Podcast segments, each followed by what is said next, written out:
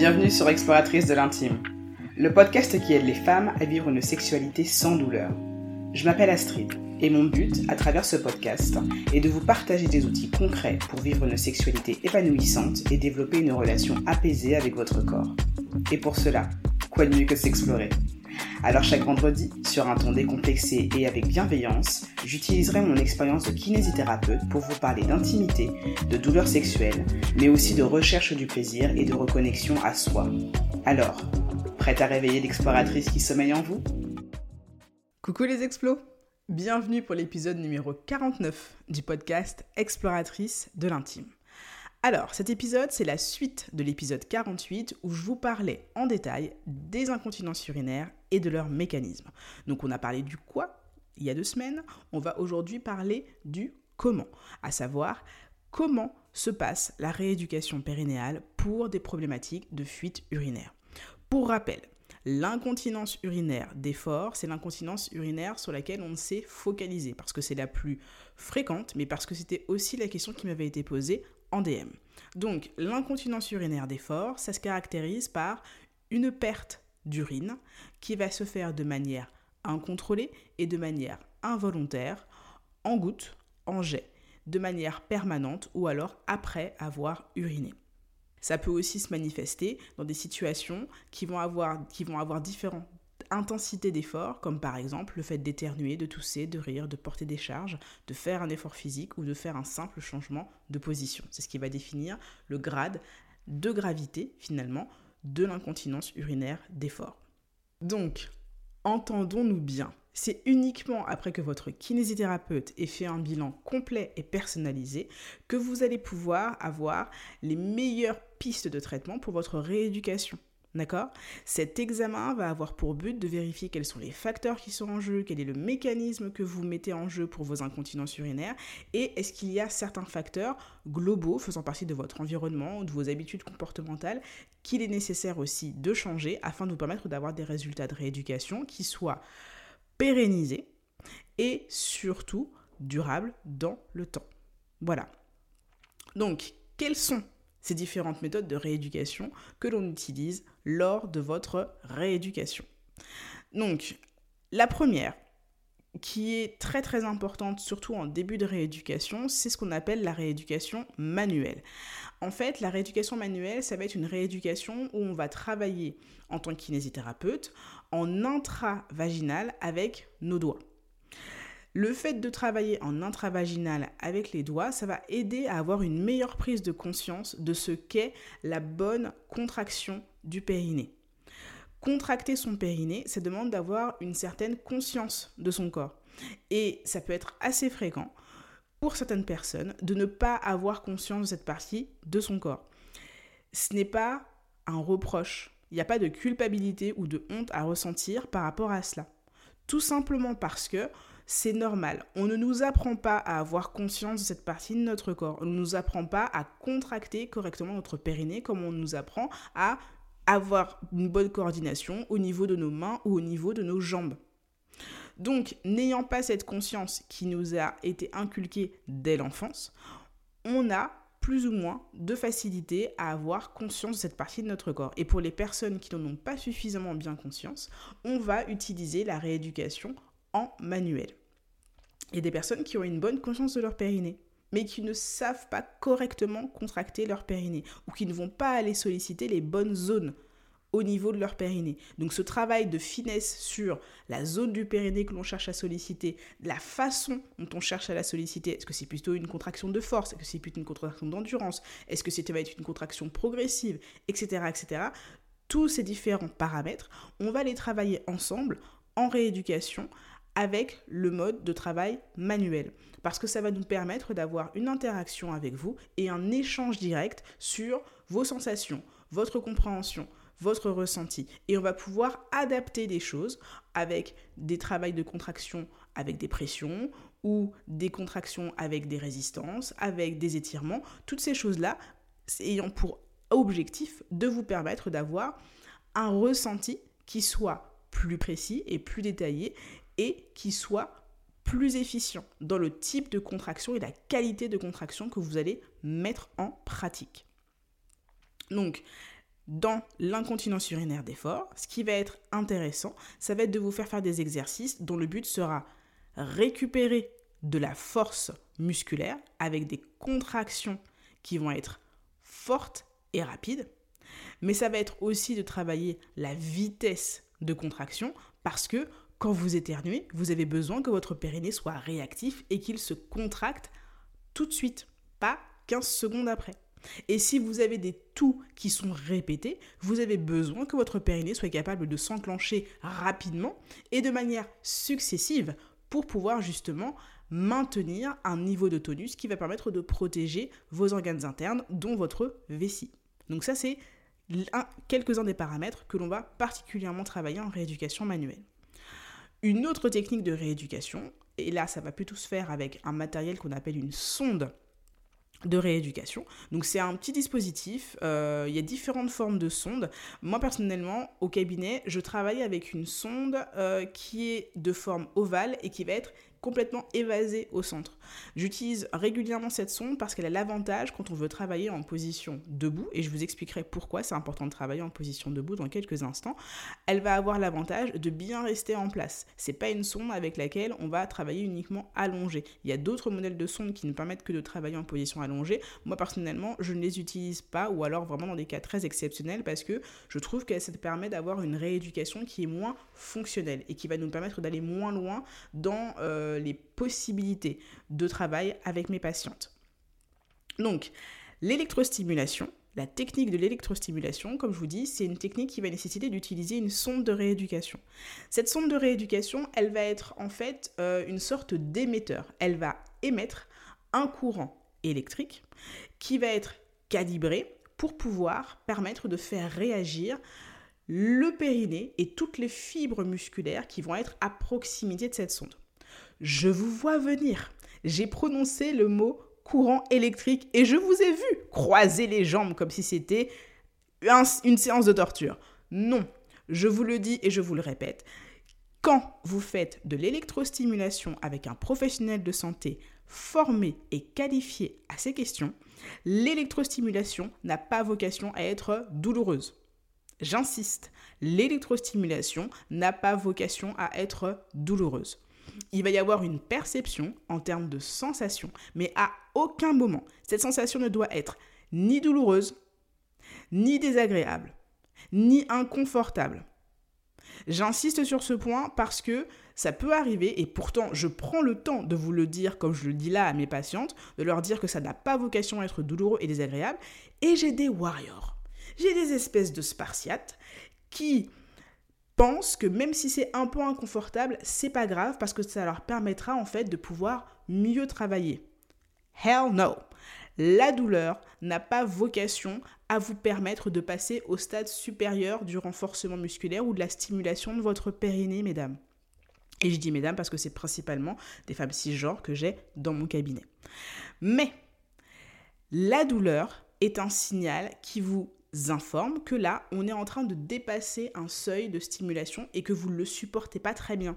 Donc, il n'y a pas de raison, il n'y a rien qui justifie que vous supportiez cet inconfort pendant les 15 à 20 minutes que va durer l'électrostimulation. Donc, je vous le dis, et quand votre, quand votre kinésithérapeute vous le dira, vous l'entendrez et vous n'hésiterez pas à signifier si à un moment donné, et ça peut être avant, ça peut être pendant, si l'électrostimulation est désagréable. Dites-le, verbalisez-le parce que je vous le répète, c'est pas le fait d'avoir mal qui fera que votre rééducation avancera plus vite. Ça n'a pas vocation à être de la torture.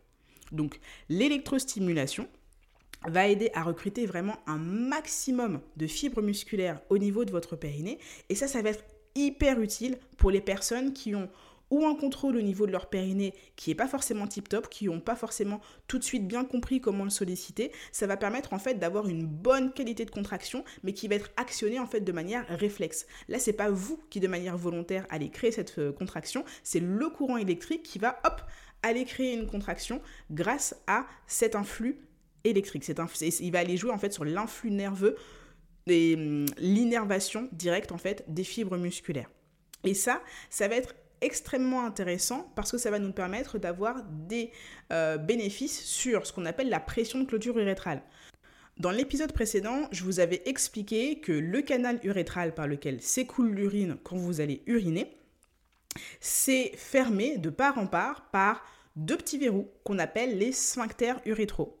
Eh bien, si ces sphincters ne sont plus assez costauds, ne sont plus assez efficients dans leur capacité à se contracter pour pouvoir verrouiller le canal urétral de part en part, le fait d'utiliser l'électrostimulation va permettre de les solliciter et ça va permettre de réaugmenter leur force et leur tonus. Et c'est d'autant plus intéressant de le faire avec l'électrostimulation parce que ce sont des muscles qui ne répondent pas forcément euh, très très bien à la commande volontaire. C'est pas comme les muscles qu'on a au niveau des mains ou si vous décidez de fermer vos doigts, vous allez le faire de manière automatique et volontaire. Au niveau des muscles qui vont permettre justement la contraction des sphincters urétraux, ils sont commandés par, un, par une partie de notre système nerveux qui est plus sous l'influx du réflexe. D'accord? C'est pas tellement sous l'influx de ce qui est de l'ordre du volontaire. Donc le fait d'utiliser l'électrostimulation va permettre de pouvoir correctement jouer sur cette contraction au niveau des sphincters urétraux. L'autre technique qui est complémentaire de l'électrostimulation et qui utilise aussi une sonde de rééducation, c'est la technique qu'on appelle le biofeedback. Alors, que des, termes anglais, mais c'est pas très grave. Le biofeedback, en fait, ça veut simplement dire que votre sonde de rééducation, cette fois-ci, contrairement à l'électrostimulation où la sonde était utilisée comme un émetteur parce qu'elle émettait un courant électrique, là, la sonde de rééducation va être utilisée comme un récepteur. Elle va capter la contraction musculaire de votre périnée, parce que toute contraction musculaire se traduit au niveau physiologique par un influx électrique. Et donc, cet influx électrique va être capté par la sonde de rééducation et elle va le traduire sur un écran d'ordinateur qui est situé en face de vous quand vous êtes en salle de rééducation et elle va le traduire sous forme de courbe, d'accord Un trait, tout simplement sur un écran. Ça va vous permettre de visualiser, vraiment de voir en image et en temps réel comment se passe votre contraction du périnée. Si vous faites une contraction qui est forte, vous allez voir que le trait va monter tout en haut de l'écran. Si vous faites une contraction qui est de faible amplitude ou d'amplitude moyenne, elle va monter de manière adaptée et de manière graduelle en fonction de l'intensité de votre contraction. Donc ça, ça va vous permettre de voir en fonction des modèles de contraction qui vous sera demandé par votre professionnel de santé. Si c'est une contraction qui est longue, et eh ben on va, vous allez voir si vous êtes capable de tenir cette contraction aussi longtemps que l'exercice vous le demande. Si ça va plutôt être une contraction de force, ça va vous permettre de voir si vous arrivez à contracter à votre maximum de manière répétée ou pas, ou si au contraire vous avez tendance à fatiguer assez rapidement au bout de peut-être 4, 5, 6, 7 contractions répétées. Donc ça, ça va être hyper intéressant parce que pour beaucoup de personnes, ça peut être une sorte de révélation de se rendre compte finalement en temps réel euh, et de manière surtout... Euh, euh, visuel de ce que représente la contraction de votre périnée. Et ce qui va être important, c'est que ces exercices de biofeedback, on va les commencer allongés sur la table en position gynécologique, allongés sur le dos, pour justement commencer à appréhender et prendre ses repères dans ces exercices de rééducation. Mais c'est pas la fin de la rééducation.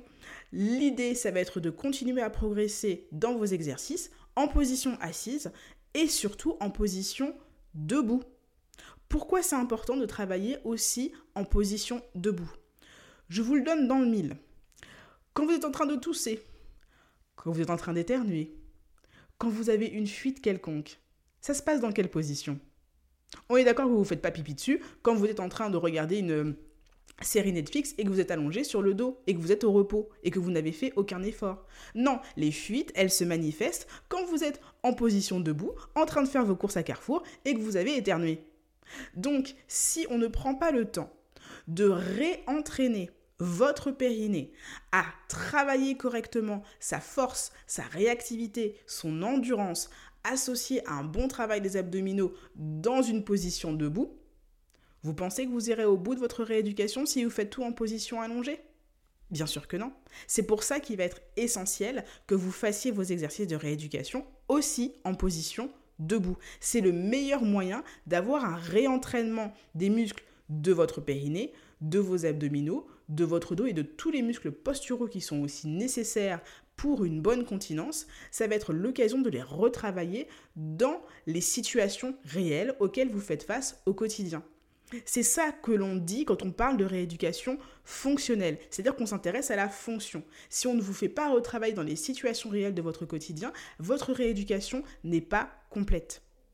Et souvent, c'est quelque chose dont vous vous rendez compte après coup parce que bah, vous avez fait vos exercices, vous avez fait votre rééducation, ça tient pendant un petit temps et puis après, mine de rien, même si c'est pas aussi intense ou même si c'est pas aussi fréquent, et eh ben vous voyez les symptômes se remanifester de nouveau.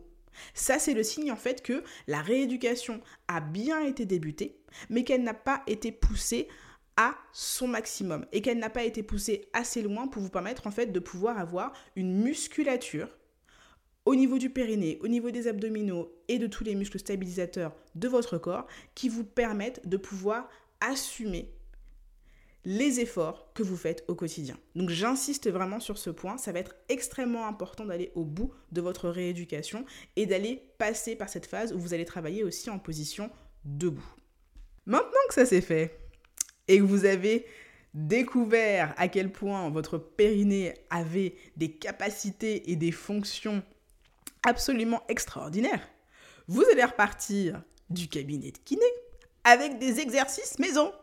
Et oui, vous allez repartir avec des devoirs à la maison. Vous allez repartir avec des exercices à faire chez vous. Pourquoi? Parce que ce qui est important quand vous êtes en rééducation, c'est de comprendre et de bien mettre en application ce qui vous est demandé par votre kinésithérapeute. Mais, et ça je le dis tout le temps à mes patientes, quand vous êtes au cabinet, il s'écoule combien de temps? On passe ensemble une bonne trentaine de minutes. Une journée, ça fait 24 heures. Quand bien même vous faites correctement vos exercices pendant la séance de rééducation, il vous reste quand même 23h30 dans la journée. On retire 8 heures. Allez, il vous reste une bonne quinzaine d'heures où vous êtes éveillé et où vous êtes active. Si pendant cette quinzaine d'heures, vous ne remettez pas du tout en application ce que vous avez appris pendant votre rééducation, vous vous rendez bien compte qu'il y a un déséquilibre et que votre capacité à pouvoir induire un changement qui sera durable et qui sera pérenne dans le temps va être quand même assez complexe. Donc, c'est pour cela qu'on vous demande de faire des exercices à la maison. Et c'est pas des exercices qui vont durer 15 heures en tout et pour tout. Ça, on vous demande de prendre une dizaine, une quinzaine de minutes pour pouvoir refaire des exercices à visée de renforcement, à visée de prise de conscience, pour retravailler la force, l'endurance, etc., etc. On vous demande de faire ces exercices à la maison de manière quotidienne, idéalement, tout simplement parce que c'est du renforcement. Vous savez pertinemment que quand on veut s'améliorer dans une activité physique, quelle qu'elle soit, ou quand on veut améliorer les capacités de notre corps, quelle que soit la raison, c'est le fait de le faire de manière répétée, mais avec une intensité qui est gérable et acceptable pour soi-même, que l'on va pouvoir faire des progrès qui seront véritablement présents.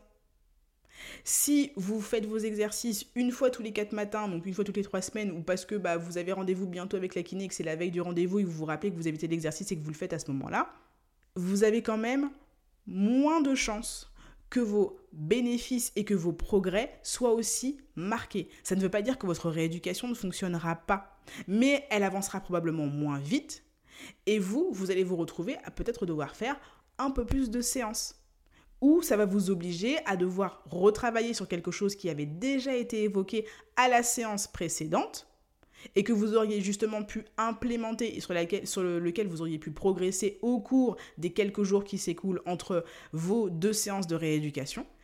Et du coup, vous allez vous euh, retrouver à prendre un petit peu de retard, ou en tout cas à avancer beaucoup moins vite. Donc c'est à ça que ça sert, de faire ces exercices à la maison. C'est pas juste pour que vous vous souveniez qu'on existe, c'est pour vous, c'est pour vous permettre de pouvoir avancer de manière plus efficiente dans votre rééducation. Il faut vraiment voir vos séances de rééducation comme l'impulsion et la mise en mouvement, elle vient de vous. Tout le reste, ça ne dépend que de vous. Nous, on ne peut que vous donner l'information, on ne peut que vous montrer comment faire les choses correctement, mais si vous ne les mettez pas en application tout le reste du temps, et surtout dans votre quotidien, that's on you. Voilà pour les devoirs maison. Maintenant, un autre point important, ça va être les conseils d'hygiène de vie. On va vous donner des conseils. On ne va pas vous laisser repartir du cabinet avec toutes vos mauvaises habitudes. C'est à ça que sert le temps du bilan, ce temps de discussion où on prend le temps d'évaluer finalement avec vous quelle est votre situation, quelles sont vos difficultés, à quoi vous faites face dans votre quotidien, afin de vous permettre d'avoir des conseils qui soient adaptés et personnalisés à votre situation. Parce qu'on n'est pas tous en train de vivre le même quotidien. Donc, ces conseils d'hygiène de vie, je vais vous en parler un petit peu plus en détail à la fin de l'épisode pour être sûr que ça vous reste bien en mémoire. Mais le but de ces conseils, c'est pas de vous donner une liste d'interdictions de choses à faire et à pas faire. C'est pas ça l'idée. L'idée, c'est vraiment de vous permettre d'avoir en fait un maximum de confort avec des conseils qui sont ajustés et adaptés à votre situation. D'accord? Donc, vraiment, n'hésitez pas à en parler avec votre kinésithérapeute quand vous faites face à une difficulté quelconque parce que il ou elle aura certainement des conseils bien avisés à vous donner. Autre point important de votre rééducation, ça va être tout ce qui sera en rapport avec une contraction et une sollicitation correcte et saine des abdominaux. Ça va pas se faire après. Ça va se faire pendant la rééducation périnéale. Pendant la rééducation périnéale, on va prendre le temps de vérifier avec vous comment vous respirez, comment vous contractez vos abdominaux. En situation d'effort, quand vous toussez, quand vous riez, quand vous soulevez une charge, comment est-ce que vous utilisez les muscles de vos abdominaux? Est-ce que c'est bon ou pas bon? Et si c'est pas bon, pourquoi? Et si c'est pas bon, comment est-ce qu'on améliore cela? Toute cette phase d'observation et d'évaluation et de correction au niveau de la sangle abdominale, elle est importante. Je pense que je vous l'ai répété suffisamment dans l'épisode numéro 48, où je vous disais que le mécanisme principal à l'origine de l'incontinence urinaire d'effort, c'est l'hyperpression des abdominaux. Donc si je renforce votre périnée pour en faire le périnée de Schwarzenegger, mais que derrière je vous laisse avoir des abdominaux qui ne sont pas du tout efficients, vous vous rendez bien compte qu'on n'a fait que la moitié du job là, que ça ne va pas. Donc ce temps de prise de conscience, de la bonne sollicitation des abdominaux, toutes les habitudes posturales qu'il va y avoir sur l'utilisation des muscles profonds. L'idée, c'est pas de se tenir droit comme un. je vous vois venir grand. Euh, non, c'est pas ça l'idée. On ne veut pas vous faire faire euh, avoir une posture idéale. On veut juste vous réapprendre à utiliser correctement les muscles qui vous permettent de lutter contre la gravité. C'est tout. Donc, tout ça, ça va être important de le prendre en compte et de le mettre en pratique dans la rééducation. Tout cet aspect en fait de compréhension de la sollicitation des abdominaux, le fait d'avoir aussi une respiration qui soit correcte. Il y a des personnes et ça, ça arrive vraiment beaucoup plus fréquemment qu'on ne le pense, qui ne savent pas respirer et qui ne se rendent pas compte, sauf quand elles finissent par nous croiser, nous les kinésithérapeutes, et qui se rendent compte à ce moment-là en fait qu'elles bloquent leur respiration au cours de la journée. Oui, il y a des gens qui vivent en apnée. C'est extrêmement problématique. Parce que faites le test 5 secondes, retenez-vous de respirer, vous allez vous rendre compte que ça vient créer une petite pression sur votre vessie. Et oui, donc faire attention à sa respiration, au bon fonctionnement de son diaphragme, ça va aussi être un axe que l'on va aller explorer dans votre rééducation. Et tout ça, on va pas le travailler de manière analytique et individuelle. On va vous apprendre à utiliser toutes ces différentes parties de votre corps, toutes ces composantes ensemble, parce que c'est la physiologie. De manière physiologique, il n'y a pas le périnée qui travaille de son côté, les abdominaux qui travaillent de leur le diaphragme et les muscles du dos qui travaillent aussi de leur côté. Cet ensemble travaille de manière concomitante. C'est une synergie. Et cette physiologie, c'est ce que l'on cherche à réobtenir au sein des séances de rééducation périnéale. Donc, l'idée, ce sera de vous réapprendre à utiliser votre sangle abdominale pour réorienter correctement les pressions à l'intérieur de l'abdomen, non plus straight to the bank, directement vers votre périnée et vers votre vessie, mais plutôt vers l'arrière, vers votre colonne vertébrale, afin d'agir sur les muscles du dos et les muscles du périnée et surtout protéger votre vessie. Donc on va chercher à vous éviter des poussées et on va vous apprendre au contraire à vous grandir et à utiliser efficacement les muscles de vos abdominaux. En pratique, les séances de rééducation, comme je vous ai dit, elles durent en moyenne une trentaine de minutes avec euh, un bon deux tiers de la séance qui va être vraiment focalisé sur le travail du périnée, avec euh, le travail en manuel, le travail avec la sonde de rééducation, etc. et une dizaine de minutes qui va être focalisée plutôt sur les exercices respiratoires, les exercices de prise de conscience au niveau des abdominaux et de renforcement au niveau des abdominaux. Et après, au fur et à mesure des séances, vous repartez avec des différents exercices qui vont un petit peu marquer votre progression au sein de la rééducation. En moyenne, il faut 10 à 20 séances pour obtenir des résultats concrets. Mais bien sûr, rappelez-vous que ça peut varier au cas par cas en fonction de chaque personne, en fonction de votre niveau euh, d'intégration de l'information, votre capacité à remettre tout ça en pratique et euh, d'autres facteurs favorisant qui, auxquels vous pouvez faire face. Ça peut varier, mais en moyenne, grosso modo, c'est un petit peu la fourchette que l'on se fixe pour pouvoir vous permettre d'aller au bout de votre rééducation et surtout d'avoir des résultats qui soient positifs. Si au bout de ce temps-là, vous n'avez pas de résultats euh, probants, à ce moment-là, ça va être important de refaire des examens avec votre médecin traitant ou avec votre spécialiste afin de déterminer qu'est-ce qui fait que la rééducation ne fonctionne pas. On n'abandonne pas, on ne se dit pas que c'est comme ça et on ne fait pas preuve de fatalisme, on essaie de comprendre pourquoi. Oui, ça peut prendre plus de temps, mais le principal et l'idée, c'est vraiment d'aller explorer qu'est-ce qu'il y a derrière ça afin de vous permettre d'avoir des résultats, même si c'est plus long que prévu. Voilà. On va faire maintenant une petite parenthèse qui a son importance à propos des médicaments. Alors, ne m'envoyez pas de DM avec vos ordonnances de médecin, etc. et le nom de vos médicaments, d'accord? Ceci n'est pas mon champ de compétences. Je vous donne simplement des informations à visée d'indication pour vous permettre d'avoir cette idée que les médicaments, ce que vous prenez ou pas, peuvent avoir une influence positive ou négative sur vos incontinences urinaires d'effort. Voilà. Donc, parmi les médicaments, il y en a certains qui vont avoir la capacité d'augmenter la contraction musculaire des zones qui sont proches de l'urètre et qui vont permettre d'augmenter justement l'utilisation des sphincters. Parmi ces médicaments, c'est ceux qui font partie de la classe des alpha-stimulants. Un effet, ils vont avoir certains effets secondaires, pardon, qui vont être par exemple le fait d'avoir des nausées, le fait d'avoir la bouche sèche, de faire des insomnies, des éruptions cutanées ou créer de la nervosité. Donc, ils ont un bénéfice, mais ils ont aussi des risques. Et c'est important d'en être informé de façon à ne pas vous retrouver surprise d'avoir finalement quelques problèmes qui se manifestent. Ils vont être contre-indiqués, ces médicaments, ces alpha-stimulants, en cas d'hypertension, en cas d'hyperthyroïdie et en cas d'arythmie cardiaque et de crise d'angor. Donc faites attention. Parmi les médicaments qui, eux, aggravent l'incontinence urinaire d'effort, il va y avoir les bêta-bloquants qui vont être principalement prescrits justement dans les problèmes d'hypertension artérielle parce qu'ils vont induire euh, une diminution du tonus urétral et donc ils vont favoriser l'incontinence. D'autres médicaments comme par exemple les sédatifs, certains psychotropes et l'alcool peuvent aussi aggraver l'incontinence dans le sens où ils vont justement augmenter l'effet sédatif que ça peut avoir sur le corps. Donc, on évite et on limite au maximum. Dernier type de médicaments, ça va être les médicaments qui vont avoir un effet diurétique. Ceux-là, ils vont être prescrits dans les pathologies cardiaques et dans les pathologies hypertensives. Ils vont avoir pour vocation d'augmenter la diurèse, c'est-à-dire la production d'urine. Et comme vous produisez plus d'urine, la vessie a tendance à se remplir plus fréquemment et plus vite, donc ça peut mécaniquement augmenter l'incontinence urinaire d'effort. Voilà pour ce petit point médicament. Maintenant, point important que j'ai gardé pour la fin, histoire que ça reste frais dans votre tête, c'est tous les conseils à prendre en compte pour pouvoir prévenir l'incontinence urinaire d'effort. On va parler conseils d'hygiène de vie.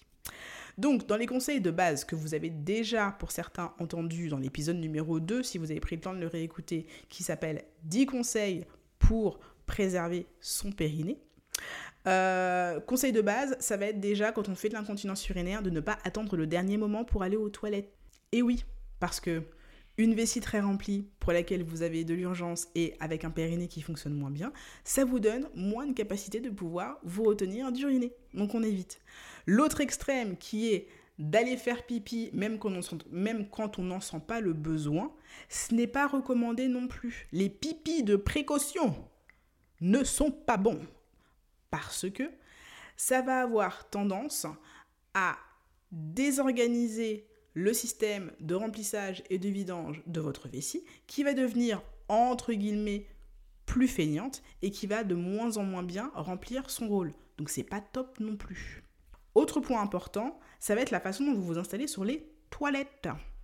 Donc les toilettes occidentales telles que nous connaissons, nous les connaissons, font que on se retrouve avec euh, les pieds posés à plat, les hanches à peu près à 90 degrés et le dos plus ou moins avachi en fonction de votre niveau de tonus quand vous allez aux toilettes.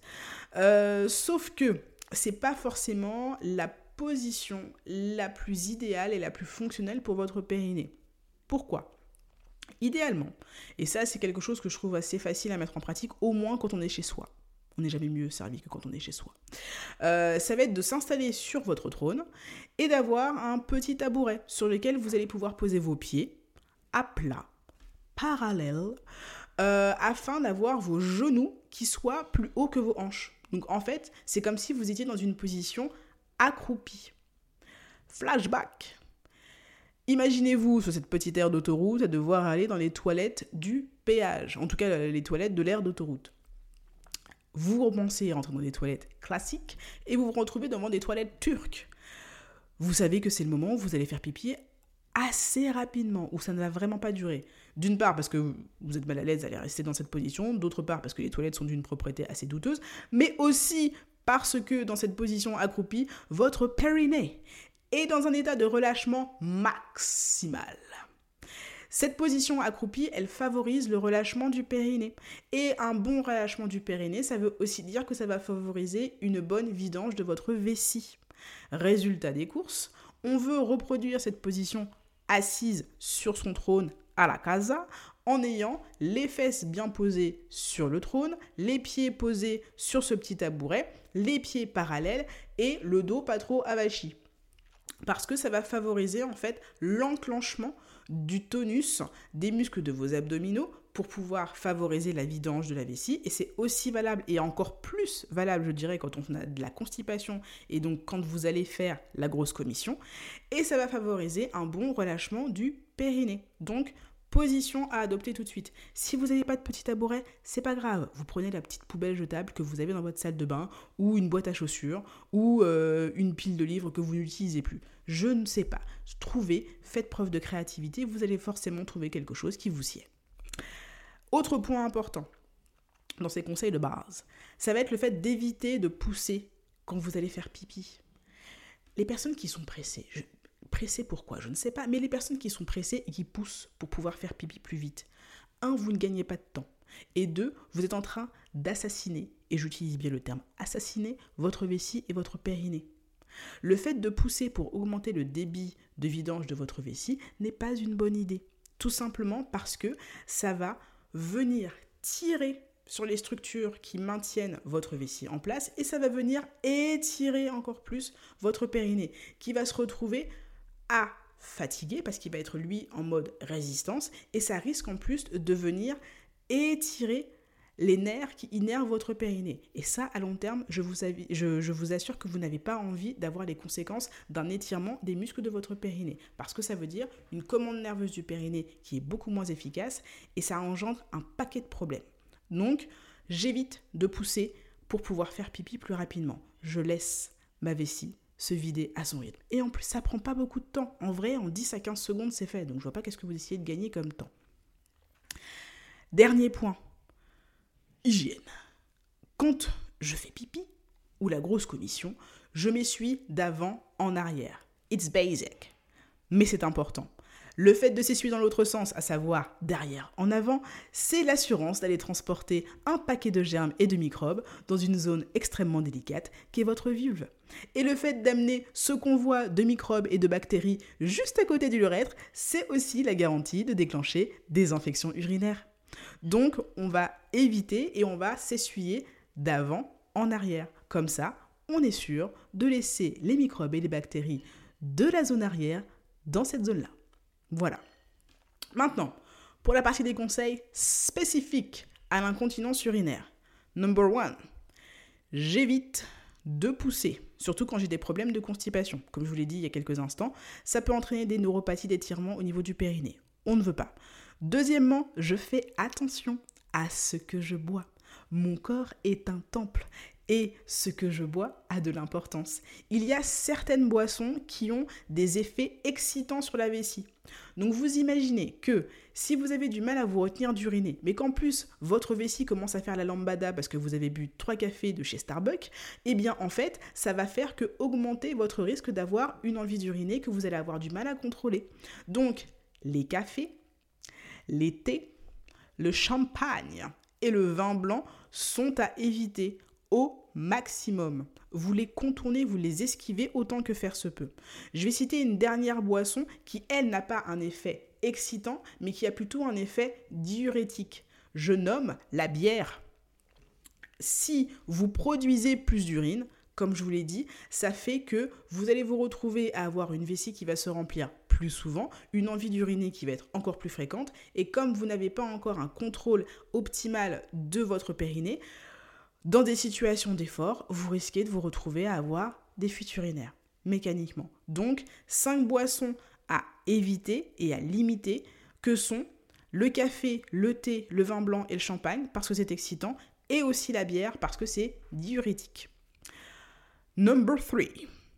Si possible, et c'est pour ça que je dis si possible, parce que c'est quand même une addiction, donc c'est pas forcément facile d'arrêter comme ça du jour au lendemain. C'est quelque chose qu'il faut prendre le temps de, de, réfléchir et si nécessaire même de se faire accompagner. Mais arrêtez le tabac. Parce que les produits chimiques des cigarettes vont venir irriter les capteurs de votre vessie et la rendre moins efficiente avec le temps. Tout simplement.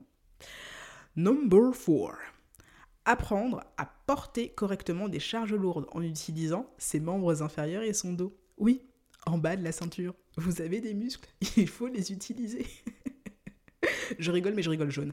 Euh, parce que nombre de patients que je vois arriver dans mon cabinet et qui se baissent euh, comme si c'était des, des signes ou, des flamants roses euh, et qui utilisent en fait pas du tout les muscles de leur dos ni de leurs abdominaux et qui délaissent en fait complètement leurs jambes, pliez vos genoux. Utilisez les muscles de vos cuisses et de vos fesses. Ils sont là pour ça. Et le fait d'utiliser correctement ces muscles des membres inférieurs, ça va vous permettre tout simplement de pouvoir réduire l'effort à fournir par vos abdominaux et par le reste de votre corps. Répartissez cet effort correctement dans tous les muscles de votre corps. Donc utilisez les muscles de vos abdominaux, utilisez les muscles de vos jambes. Là, je parle de charges lourdes. Vous vous imaginez probablement en train de faire un déménagement façon les déménageurs bretons et en portant des cartons qui font 15 kg. Porter une charge lourde, ça peut être aussi soulever son bébé qui a 9 mois et qui a pris du poids, et c'est tant mieux, et qui fait maintenant 8 kg.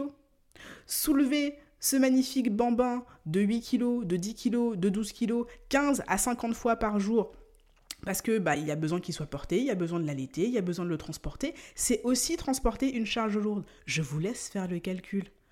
8 fois 50. 8 fois 100. Hmm? Ça, c'est le nombre de fois où vous pouvez vous retrouver à soulever en fait votre enfant et à devoir le porter. Et vous pouvez démultiplier cette charge-là quand vous êtes amené à porter votre enfant, euh, quand vous êtes en train de l'amener chez le pédiatre ou que vous allez, euh, euh, vous allez pardon, aller avec lui faire des courses ou faire une course à l'extérieur. Ça, c'est aussi porter une charge lourde. Donc, utiliser correctement les muscles de son dos, de ses abdominaux, de son périnée et de ses jambes, ça va aussi vous permettre en fait de réduire les efforts que vous, amenez, que vous êtes amené à faire au quotidien. Number 5. Les abdominaux. Façon toutou youtou. Les abdominaux façon Véronique et Davina, là, ou n'importe quelle vidéo euh, actuelle euh, d'abdominaux de, de, pour, euh, pour les gens qui, qui veulent se remettre en forme physique. Faites attention les histoires de ciseaux, les crunchs, les pédalages et compagnie, c'est extrêmement néfaste pour votre périnée tout simplement parce que ça vient créer de l'hyperpression abdominale. Si vous faites des abdominaux, que vous regardez votre ventre et que votre ventre est gonflé, c'est que vos abdominaux ne travaillent pas. Et si ça vous tire, c'est probablement que vos abdominaux ne travaillent pas correctement. Quand vous faites des abdominaux, vous devez chercher à engager le muscle profond de vos abdominaux qui est le muscle transverse. Si vous ne savez pas comment l'utiliser ou si vous, euh, ne savez pas correctement le contracter, pas de souci. Allez sur mon compte Instagram, exploratrice de l'intime tout attaché, et je vous ai fait une vidéo sur le sujet. Allez regarder, comme ça maintenant, ce sera plus clair pour vous. Donc, on fait attention à la façon dont on fait les abdominaux. On évite d'aller faire des abdominaux qui vont créer une poussée et on favorise les abdominaux qui vont au contraire permettre d'avoir un bon positionnement postural et une sollicitation correcte du muscle transverse. Number 6. Ne laissez pas les bronchites chroniques traîner. Les tours répétés, ce sont des pressions et des hyperpressions au niveau de l'abdomen. Je ne m'étends pas sur le sujet, je vous en ai parlé et je vous l'ai rabâché suffisamment longtemps. Number 7. Si vous êtes amené à utiliser des protections périodiques parce que vous avez une incontinence urinaire d'effort qui est très importante. Je vous conseille vivement de ne pas utiliser les protections périodiques qui sont à destination du cycle menstruel parce qu'elles ne sont pas designées et elles ne sont pas pensées pour recevoir des quantités d'urine. Les protections périodiques à destination de l'incontinence urinaire d'effort, même si elles sont moins sexy ou même si elles ont euh, moins, elles sont, plus épaisses, elles sont pensées en fait pour vous permettre d'avoir une meilleure régulation des odeurs. Donc l'odeur de l'urine, c'est jamais, c'est jamais sexy, c'est jamais top. Euh, donc, ces protections-là, elles sont pensées pour pouvoir réduire cette, euh, comment dirais-je, cette présence de l'urine. Et en plus de cela, euh, elles vont avoir aussi un meilleur pouvoir absorbant au niveau des liquides et spécifiquement de l'urine. Donc elles sont plutôt à privilégier plutôt que les serviettes hygiéniques classiques. Number 8. Alors là, c'est un point important pour toutes les personnes qui ont des enfants en bas âge. Dans cette logique de porter le bébé, favoriser le portage du bébé avec une écharpe plutôt qu'avec un porte-bébé. Tout simplement parce que l'écharpe va permettre d'avoir une meilleure absorption des chocs par le porteur du bébé. L'écharpe va aussi permettre de porter le bébé aussi bien sur votre dos que sur votre ventre ou sur votre hanche. Et ça, le fait de pouvoir alterner les positions de portage du bébé, ça va permettre d'avoir une meilleure sollicitation et une meilleure stimulation des muscles de votre dos.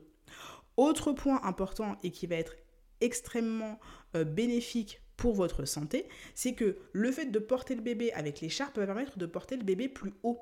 Quand on fait un portage de bébé, on le porte assez haut au niveau de sa poitrine parce que ça va permettre de réduire euh, le poids du bébé. Il va se fondre beaucoup plus facilement avec votre propre centre de gravité. Et donc, il va peser moins lourd. Et ça, c'est toujours bon à prendre. Donc, favoriser le portage du bébé avec l'écharpe plutôt qu'avec un porte-bébé va avoir comme bénéfice de réduire l'hyperpression au niveau du périnée et aussi tout ce qui va être augmentation de courbure au niveau lombaire. On va chercher au contraire à se grandir et ça va permettre d'avoir une meilleure sollicitation et plus de tonus au niveau des muscles du dos. Voilà pour la ribambelle de conseils que j'avais à vous donner pour prévenir l'incontinence urinaire d'effort. J'espère que ces conseils vous seront utiles et que vous allez surtout me les mettre en pratique.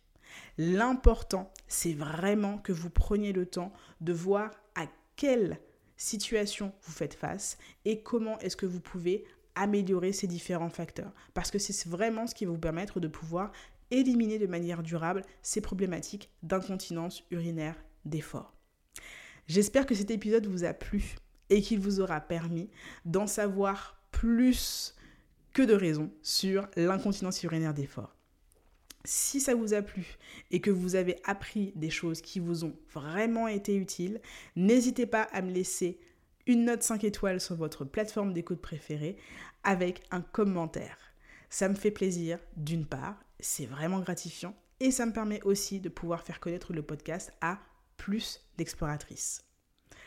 Merci d'avance et à très bientôt.